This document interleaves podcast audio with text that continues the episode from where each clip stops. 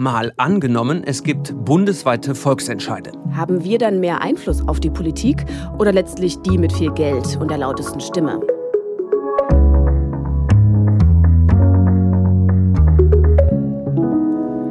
Ich bin Justus Kliss. Und ich heiße Vera Wolfskämpf. Wir beide arbeiten hier im ARD Hauptstadtstudio in Berlin. Und im Tagesschau-Podcast schauen wir uns jede Woche eine politische Idee an und spielen sie mal durch. Und heute geht es bei uns um mehr direkte Demokratie. Wenn wir Volksentscheide auf Bundesebene hätten, dann könnte sich die Tagesschau in der Zukunft vielleicht so anhören. Der bundesweite Volksentscheid zum Tempolimit auf Autobahnen ist mit knapper Mehrheit angenommen worden. Damit wird ab dem kommenden Jahr auf allen Autobahnen Tempo 130 eingeführt. Vorher hatten mehrere Foren stattgefunden, in denen die Beteiligten Pro und Contra diskutierten. Die Autoindustrie hatte Millionen in eine Kampagne gesteckt, um gegen ein Tempolimit zu werben. Es ist die inzwischen achte Volksabstimmung, die der Bundestag umsetzen muss. In unserem Szenario könnte es also sein, dass wir alle über ein Tempolimit auf Autobahnen abstimmen. Ja, zum Beispiel. Und das müsste der Bundestag dann umsetzen. Wenn eine Mehrheit dafür ist. Was so ein Tempolimit bringen könnte, das haben wir übrigens vor kurzem in einer anderen Folge durchgespielt. Aber bleiben wir jetzt mal bei unserem Gedankenexperiment. Ja. Volksabstimmungen bundesweit, also nicht nur wie jetzt schon auf Landesebene und Gemeinden. Da würde sich jemand sehr darüber freuen. Naja, als erstes würden wir dann die Korken knallen lassen. Ja, in der Tat würden wir erstmal feiern. Wer ist das denn, der da feiern würde? Jessica Seib ist das vom Verein Abstimmung 21. Sie ist 28 Jahre alt und wohnt hier in Berlin. Abstimmung 21, was macht denn dieser Verein? Der setzt sich für bundesweite Volksabstimmungen, also für mehr direkte Demokratie ein. Und jetzt zur Bundestagswahl machen Sie ein Experiment. Sie stellen vier Themen zur Abstimmung, zum Beispiel mehr Engagement für den Klimaschutz oder keine Profite für Krankenhäuser. Und alle, die wollen, können sich daran beteiligen. Okay, aber das hätte ja dann keine Auswirkungen, weil es gibt ja noch keine bundesweiten Volksentscheide. Nee, genau. Das ist sozusagen ein Test. Sie wollen zeigen, dass es geht. Und es gibt großes Interesse. Ähm, laut dem Verein haben mehr als 300.000 Leute schon die Unterlagen bestellt. Ein Test also. Aber in unserem Gedankenexperiment, da ist es ja schon Realität. Ja, und das ist natürlich etwas, das sich Jessica Seib gut vorstellen kann. Sie hat mir erzählt, wie das dann funktioniert. Und zwar würden die Themen von unten kommen, also von den Bürgerinnen und Bürgern direkt.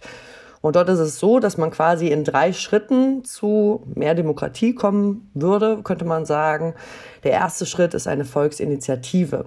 Da würden wir vorschlagen, dass man 100.000 Unterschriften auf Bundesebene sammeln müsste.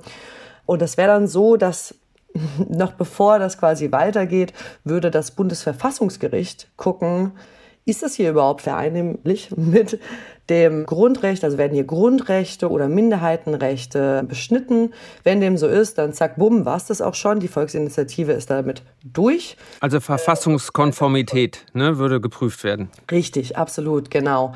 Wenn es aber heißt, okay, das Thema ist in Ordnung, die 100.000 Unterschriften haben wir, dann hat der Bundestag die Chance zu sagen, ey, das ist ja eine total klasse Idee, darauf sind wir ja noch gar nicht gekommen, dann machen wir das doch. Macht der Bundestag das nicht, geht es rüber zu Schritt zwei. Schritt zwei ist das Volksbegehren. Da müsste man dann ungefähr eine Million Unterschriften sammeln von Wahlberechtigten händisch. Das heißt, das ist irre viel Arbeit. Und auch hier hat der Bundestag wieder die Chance, es anzunehmen. Passiert das nicht, kommt Schritt drei und das ist der Volksentscheid. Das heißt, am Ende entscheidet das Volk über das Thema. Und der Bundestag hat noch die Chance, einen alternativen Vorschlag mitzugeben. Und ja, dann. Über den dann auch abgestimmt würde? Ja, beides. Ah, okay. Also man würde über Vorschlag A oder Vorschlag B abstimmen. Genau. Alles klar. Wie würde die Öffentlichkeit denn davon erfahren und wie liefen die inhaltliche Auseinandersetzung darüber? Wenn man Kreuz macht, muss man ja wissen, warum man das macht. Bürgerräte wären zum Beispiel eine Möglichkeit. Es gibt auch sowas wie Hausparlamente, wo eben verschiedene Leute zusammenkommen und darüber hm, ja erstmal diskutieren. Und natürlich auch hier von Abstimmung 21 könnten wir uns auch vorstellen, solche Bürgerräte oder Hausparlamente dazu dann zu organisieren, aber auch im Vorfeld eben Sachverständigen einzuladen und zu gucken, was sind wirklich die Pro-Argumente, was sind wirklich die Kontra-Argumente und vor allem natürlich muss das Ganze auch noch in leichte Sprache umgesetzt werden. Das ist natürlich das A und O. Man kann nur mitmachen, wenn man es versteht und wenn die Infos weitergegeben werden. Und wir freuen uns ja darauf, wenn die Leute dann diskutieren Das klingt so richtig idealistisch, was Jessica Seib da erzählt. Warum ist sie denn so begeistert von dieser Idee? Ja, seit fünf Jahren ist sie bei Open Petition aktiv. Das ist ja eine Plattform, die für verschiedene Themen Unterschriften sammelt, um politisch was zu bewegen. Und mhm. ihre Motivation kommt auch aus der Erfahrung mit ihrer Familie, Aha. sagt sie. Sie mir erzählt, da gab es Linke, Liberale und Rechte. Und ähm, für sie war immer klar, das Gespräch ist der Schlüssel. Oh, die, die Familienfeiern stelle ich mir spannend vor. Kennt vielleicht auch manche von uns. Jedenfalls ist also Jessica Seib total überzeugt überzeugt von mehr direkte Demokratie. Und zwar mit Volksentscheiden auf Bundesebene. Und wie sie das beschreibt, dann würde die Beteiligung ja so ähnlich laufen, wie es jetzt schon auf kommunaler oder auf Landesebene funktioniert. Richtig, nur ein bisschen ausgefeilter noch, aber im Prinzip ähnlich. Man braucht eine bestimmte Anzahl Unterschriften. Es darf nicht der Verfassung widersprechen. Und um am Ende es durchzusetzen, braucht es eine bestimmte Menge Leute, die mitmachen und die Mehrheit muss dafür sein. Und sie hat ja ganz klar gesagt, die Ideen für die Volksabstimmung kommen von unten, also von den ganz normalen Leuten, so die Idealvorstellung.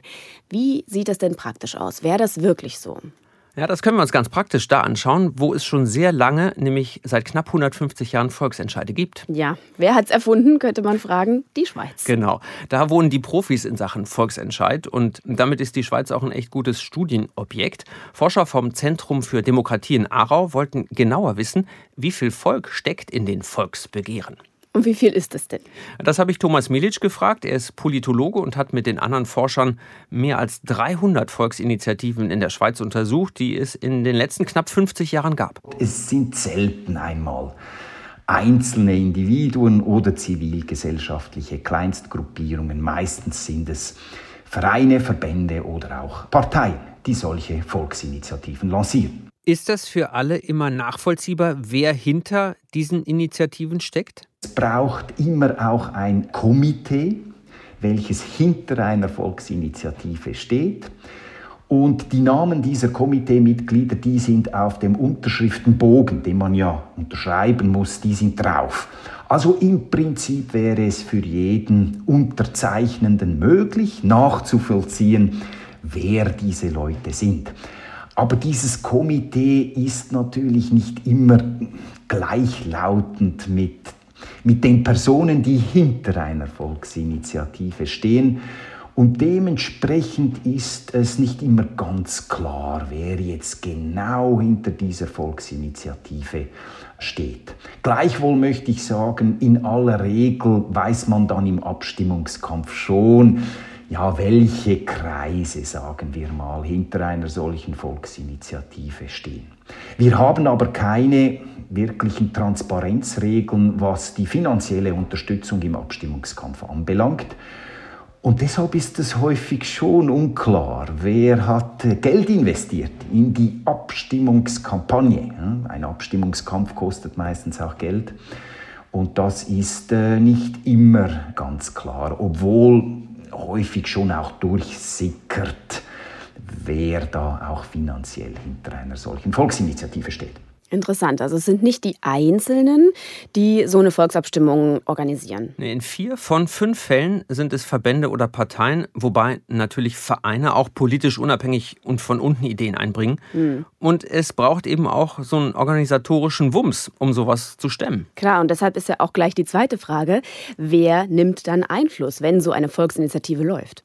Klar, das hat Thomas Milic, der Schweizer Politologe, ja eben angedeutet, dass Geld in der Kampagne auch eine wichtige Rolle spielt.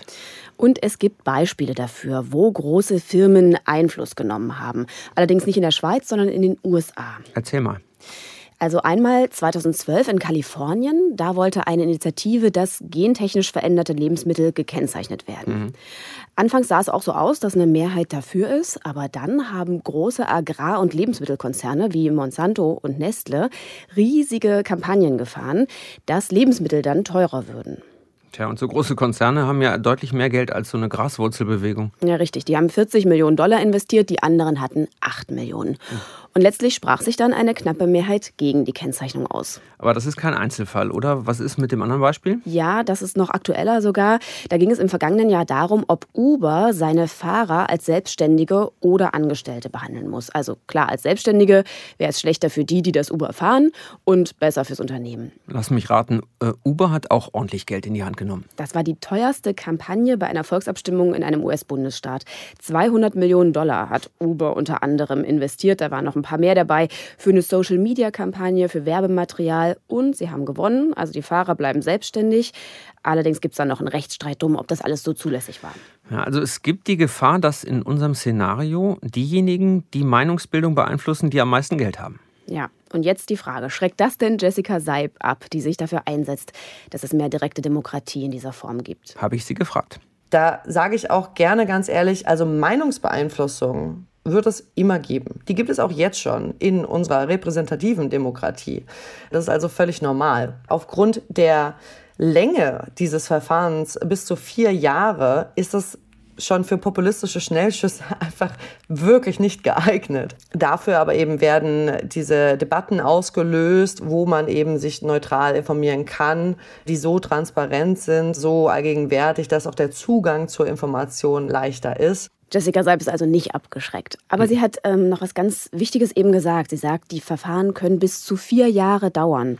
Das wäre dann noch langwieriger, als wenn im Parlament ein Gesetz erarbeitet wird. Ja, das haben ja uns alle gesagt, die sich mit Volksabstimmungen beschäftigen es dauert einfach deshalb so lange, weil einzelne Unterschriften gesammelt werden müssen. Die Leute sollen sich ja auch über das Thema austauschen, eben mit genügend Infos und dann ihre eigene Meinung bilden. Hm. Also unser Szenario, bundesweite Volksabstimmungen, hieße also jedenfalls nicht, dass politische Entscheidungen schneller gehen. Aber vielleicht, dass man die auf eine breitere Basis stellt. Hm. Und gerade die Dauer und Gründlichkeit soll ja davor schützen, dass populistische Bewegungen da schnell Stimmungsmacher betreiben.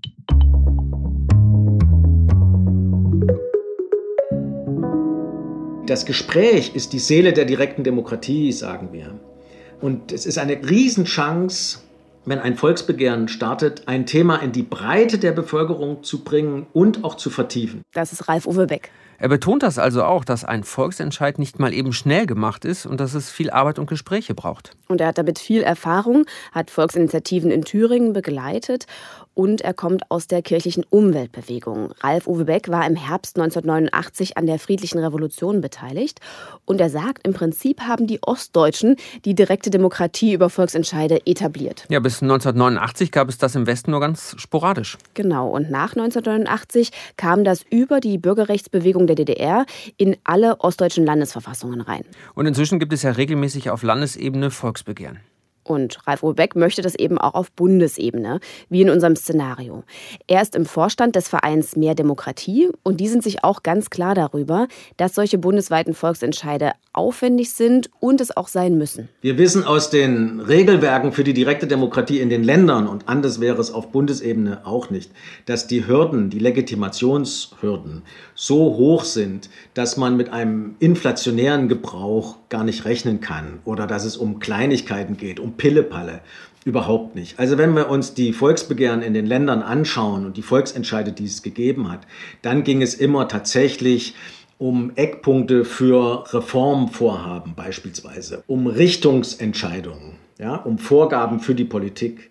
Und die Politik hätte dann die Aufgabe, das auszuarbeiten und zu operationalisieren, was die Bürgerinnen und Bürger da wollen. Geht das denn für alle Themen aus Ihrer Erfahrung oder gibt es da Grenzen? Also ich denke auch zum Beispiel an so außen- und sicherheitspolitische Fragen, Militäreinsätze oder so ganz grundsätzliche große Dinge. Das, was die direkte Demokratie in Deutschland auszeichnet, ist, dass, und das ist ein deutlicher Unterschied zur direkten Demokratie in der Schweiz, dass die Volksbegehren, die in Deutschland an den Start gehen, in den Ländern, auf Bundesebene wäre das genauso, die werden daraufhin überprüft, ob sie konform gehen mit dem Grundgesetz und gegebenenfalls Grund- und Minderheitenrechte antasten oder nicht. Und damit die Möglichkeit für Regierung oder Parlament, dann ein Volksbegehren vom Verfassungsgericht überprüfen zu lassen. Also da ist ein ganz harter Riegel vorgeschoben. Ansonsten sollte bei der direkten Demokratie an Themen alles das zulässig sein, was die politische Vertretung auf derselben Ebene auch zu entscheiden hat. Ja, also für den bundesweiten Volksentscheid hieße das, alles das, was dem Bundestag auf den Tisch kommen kann oder dem Bundesrat, sollte eigentlich auch zugänglich sein für die direkte Demokratie. Krass. Das würde ja auch heißen, dass wir über den Bundeswehreinsatz in Mali abstimmen können. Mhm. Muss halt alles nur verfassungskonform sein. Ja, und das macht natürlich auch klar, wie viel Vorarbeit und Diskussionen da nötig wären, wenn man sich so ein komplexes Thema halt vornimmt. Aber die Frage ist ja, wenn das Thema mit mir nicht so viel zu tun hat und ich auch keine Ahnung habe, ähm, dann kann es ja sein, dass ich bei der Volksabstimmung gar nicht mitmache. Ja, stell dir vor, es ist Volksabstimmung und keiner geht hin. So ein bisschen zeigt sich das ja auch in der Schweiz. Also meistens nehmen dort weniger als die Hälfte der Stimmberechtigten teil. Das ist schlechter als die Beteiligung an Wahlen. Ja, aber auch die werden eben nicht abgeschafft, nur weil sich nicht alle beteiligen. Das sagt zum Beispiel Ralf Uwe Beck. Und er findet, es ist generell die Aufgabe in einer Demokratie, immer wieder zu versuchen, dass sich mehr Menschen beteiligen. Ja, auch im Kleinen, so wie Jessica Seib von Abstimmung 21 auch mit ihren Verwandten immer wieder weiterredet. Ja, und deshalb sei das kein Argument gegen bundesweite Volksentscheide, sagen die, die dafür sind. Trotzdem, das ist natürlich eine Frage, die heiß diskutiert wird. Wer beteiligt sich denn daran? Ich habe darüber mit der Politikwissenschaftlerin Julia Reuschenbach von der Uni Bonn gesprochen. Wir wissen, dass es eben häufig so ist, dass dann ohnehin die, die bereits politisch interessiert sind oder eben gebildete gesellschaftliche Schichten sich bei solchen Volksabstimmungen besonders stark einbringen und auch zum Beispiel im Vorfeld häufig Partei ergreifen für die eine oder die andere Seite, sich also auch selbst einbringen. Aber wir wissen eben, dass zum Beispiel sozial benachteiligte Gruppen, ähm, politikferne Zielgruppen in der Regel sich nur weil diese Möglichkeit besteht, jetzt eine Entscheidung sozusagen mitzutreffen, deshalb nicht mehr einbringen. Deshalb heißt es ja dann oft auch als Kritik, dass keine Mehrheitsentscheidung im eigentlichen Sinne zustande kommt. Aber gäbe es denn nicht Wege, gerade auch zu versuchen, dann mehr Menschen dafür zu interessieren, mehr zu informieren? Ja, auf jeden Fall. Aber da muss man, glaube ich, auch noch mal genauer hinschauen. Es ist grundsätzlich so, dass wir davon ausgehen, dass in solchen Volksabstimmungen häufig die Menschen eben, ich sag mal, in erster Linie an sich selbst denken, aber gerade wenn man auf eine bundespolitische Ebene schaut und dort Volksentscheide zulassen würde, dann geht es ja um gesamtgesellschaftliche, grundsätzliche Fragestellungen. Und dann spielt auch eine ganz wesentliche Rolle die Frage danach, mit welchem Informationsstand treffe ich eigentlich eine solche Entscheidung? Denn wir wissen ja, dass zum Beispiel PolitikerInnen im Bundestag oft in Vorbereitung auf ein Gesetz oder auf eine Entscheidung, ja, ich sag mal, wirklich kilometerweit Akten lesen, sich vorbereiten, sich briefen lassen, auch von Fachkolleginnen. Und im Grunde kann man im Rahmen von Volksentscheiden kaum sicherstellen, dass alle den gemeinsamen Informationsgehalt haben, um auf einer gemeinsamen Basis dann auch diese Entscheidung zusammen zu treffen. Hm, die Gefahr ist also, dass wir über etwas abstimmen, von dem wir eigentlich keine Ahnung haben? Naja, diejenigen, die für bundesweite Volksentscheide sind, haben da zumindest auch Ideen, wie man das verhindern kann. Also nicht nur diese Foren, von denen Jessica Seib vorhin gesprochen hat, auf denen sich alle austauschen, sondern es könnte auch Abstimmungsbroschüren geben, ähnlich wie in der Schweiz, in denen dann unabhängige Infos oder Pro- und Kontra-Argumente aufgelistet sind.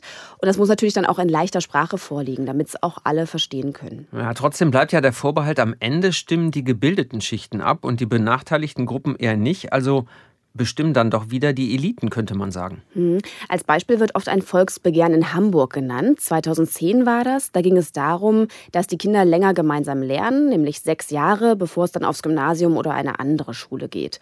Und teilgenommen haben an dieser Volksabstimmung vor allem die Menschen in den Vierteln, wo es ein höheres Einkommen und eine höhere Bildung gibt. Man könnte also sagen, die Gebildeten haben dafür gestimmt, dass eher die Entscheidung schon nach der vierten Klasse fällt, kommt mein Kind aufs Gymnasium oder nicht. Also führt unser Szenario nicht zu mehr Gleichheit. Hm. Das wollte ich ein bisschen genauer wissen und habe mit Brigitte Geisler, Politologin an der Uni Frankfurt, telefoniert. Und äh, sie ist an einer großen Studie zur Volksabstimmung beteiligt. Und die Forscher haben sich die Ergebnisse vieler Abstimmungen in der EU und auch weltweit angeguckt, eben im Hinblick genau darauf, ob die zu mehr Gleichheit geführt haben. Mhm. Also in den politischen Entscheidungen oder auch in den materiellen Bedingungen für die Bevölkerung. Und wie sieht's aus? Also Brigitte Geisel sagt, in der Tendenz bringen Volksabstimmungen eher mehr Gleichheit. Mhm. Allerdings gibt es auch Abstimmungen, die in die andere Richtung gehen. Aber wenn das Pendel so ausschlägt, sagt sie, ist es eher in Richtung Gleichheit. Ganz Aber sie formuliert, das, ja, sie formuliert das ziemlich vorsichtig. Okay, also so genau können wir es nicht sagen, könnte sein. Aber die Gefahr ist eben, dass zumindest benachteiligte Gruppen nicht besser beteiligt sind. Wie ist das? Bringt das jetzt Jessica Seib von Abstimmung 21, die wir heute schon ein paar Mal gehört haben, Bringt sie das ins Wanken? Nein, sie ist trotzdem überzeugt, dass es auf jeden Fall etwas für die Demokratie und gegen die Politikverdrossenheit bringt. Das glaube ich absolut, ja.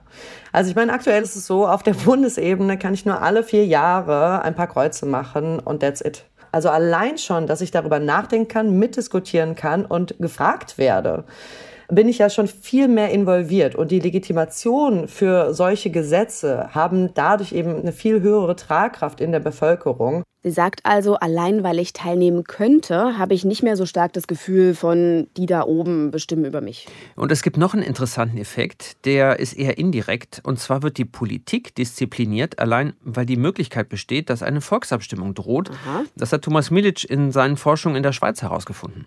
Die Politikerinnen und Politiker in der Schweiz, die sind schon lange im Abstimmungsgeschäft. Auch die Regierung weiß, Achtung, es ist ein Referendum möglich. Und genau aus diesem Grund, weil immer dieses Damoklesschwert hängt, einer möglichen Referendumsabstimmung, wird man bereits, wenn man dieses Gesetz ausarbeitet, sich Gedanken machen, wie können wir das Referendum sicher ausgestalten? Für die politischen Eliten, damit meine ich in erster Linie mal einfach Regierung und Parlament, ist es am besten, wenn es gar keine Abstimmung gibt. Wie kann man das verhindern? Ja, indem man dieses Gesetz so ausgestaltet und rumfeilt ein, ein Weilchen lang, bis möglichst alle referendumsfähigen Kräfte im Land, sage ich mal, damit einigermaßen einverstanden sind. Und dann ergreift auch niemand das Referendum. Die Politik bezieht also in vorauseilendem Gehorsam, könnte man sagen, mit ein, was die Bürgerinnen und Bürger wollen, wenn es bundesweite Volksentscheide gibt. Mhm. Aber als letztes ein Einwand, der ja auch oft kommt, Ja-Nein-Abstimmungen können die Gesellschaft spalten. Das ist auch eine Gefahr, die die Politikwissenschaftlerin Julia Reuschenbach sieht. Ja, das sehe ich definitiv. Wir haben ja zum Beispiel beim Brexit auch erlebt, dass da ein ganz wichtiger Aspekt war, dass viele junge Menschen an der Abstimmung nicht teilgenommen haben, die dann aber später gesagt haben, um Gottes Willen, wir wollen auf gar keinen Fall raus aus der EU. Also da sieht man diese Kluft, die auch entstehen kann zwischen dem Vorher und dem Nachher. Ich denke auch, dass das Problem ist, dass eben kaum es möglich ist, Zwischenpositionen abzubilden. Weil wenn man ein empirisch in Zahlen belastbares Ergebnis erzeugen möchte, dann muss natürlich am Ende ein, ich entscheide mich für das eine oder für das andere stehen. Und diese Zwischentöne, die aber im politischen Alltag total wichtig sind, also auch das Ringen um Kompromisse, das Aushandeln, das Aufeinander zugehen, das kann natürlich auf so einem Stimmzettel fast nicht stattfinden. Und zumindest müsste man sicherlich darüber nachdenken, ob bei wegweisenden großen Entscheidungen zum Beispiel moderierte Foren stattfinden, in denen sich Menschen auch austauschen über dieses Thema. Aber auch das ist natürlich bei der großen Zahl von Millionen Wahlberechtigter eine Idealvorstellung, die sich in der Praxis kaum umsetzen ließe, ohne dass am Ende, und auch das ist ja oft eine Kritik am Politikbetrieb, eine Volksentscheidung doch genauso komplex und aufgebläht und langwierig wirken würde, wie es häufig der Vorwurf ist an den Deutschen Bundestag oder an unser parlamentarisches Gesetzgebungsverfahren. Ja, also auch hier ein langwieriger Prozess, gerade wenn es nicht nur um Ja-Nein-Fragen geht, sondern wenn es vielleicht alternative Vorschläge gibt. Mhm. Deshalb gibt es die Idee, dass noch ein Gremium vorgeschaltet ist. Ein Beispiel dafür, Irland hat 2012 einen Verfassungskonvent errichtet, in dem saßen Politiker und zufällig ausgewählte Bürgerinnen und der Konvent hat dann das Gesetz für die Ehe für alle erarbeitet. Und das wurde dann danach, 2015, auch nochmal in der Volksabstimmung bestätigt. Das klingt ein bisschen nach den Bürgerräten. Da sollen zufällig ausgewählte Menschen die Politik beraten. Das hat allerdings keinen bindenden Charakter. Hm. Und wie das funktioniert und wie es sich auswirken würde, dazu haben wir vor einem knappen Jahr auch eine Mal angenommen Folge gemacht.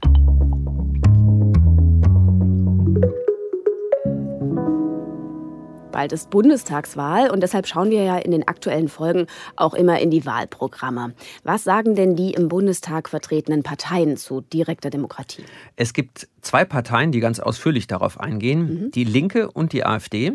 Beide wollen Volksabstimmungen auch auf bundesweiter Ebene.